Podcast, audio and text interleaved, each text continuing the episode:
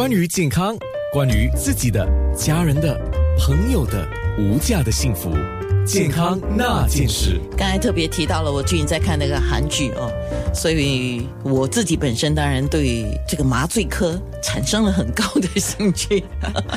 呃，恰好今天是有新加坡中央医院的麻醉学高级顾问医生张新月医生来到啊。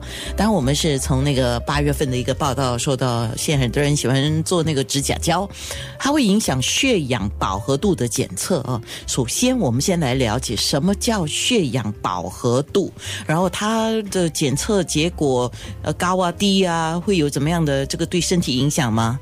好，早上好。啊，那么人体血液是通过红细胞与氧结合来携带氧气的，所以我们的新陈代谢过程中所需要的氧，就是通过呼吸系统进入，与血液红细胞中的血红蛋白，英文叫做 hemoglobin，结合成氧和血红蛋白 oxyhemoglobin，再输送到人体各部分组织的细胞中去。那么血氧的饱和度。就是血液中被氧结合的氧和血红蛋白的容量占全部可结合的血红蛋白容量的比百分比，也就是血液中血氧的浓度。它是反映呼吸和循环功能的一个重要生理参数，是衡量人体内血液携带氧的能力指标。目前。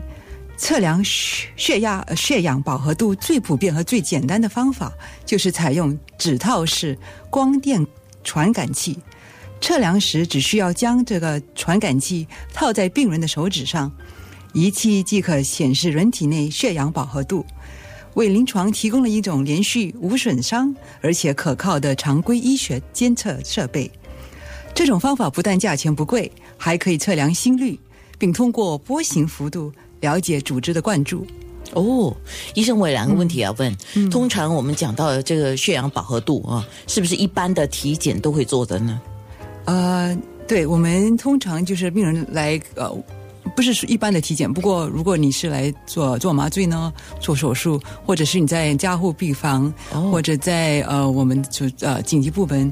啊，有什么呼吸困难，或者是你觉得心脏有什么不适的话，通常就会做这个检验。哦，你现在这样讲，我就有这个画面了。因为我们班上看到一些病患躺在床上的时候，他的手指就会夹着一个好像一夹子这样，就你刚才讲的那个检测吗？就是时常要观察，对，观测连续的观察他的血氧饱和度。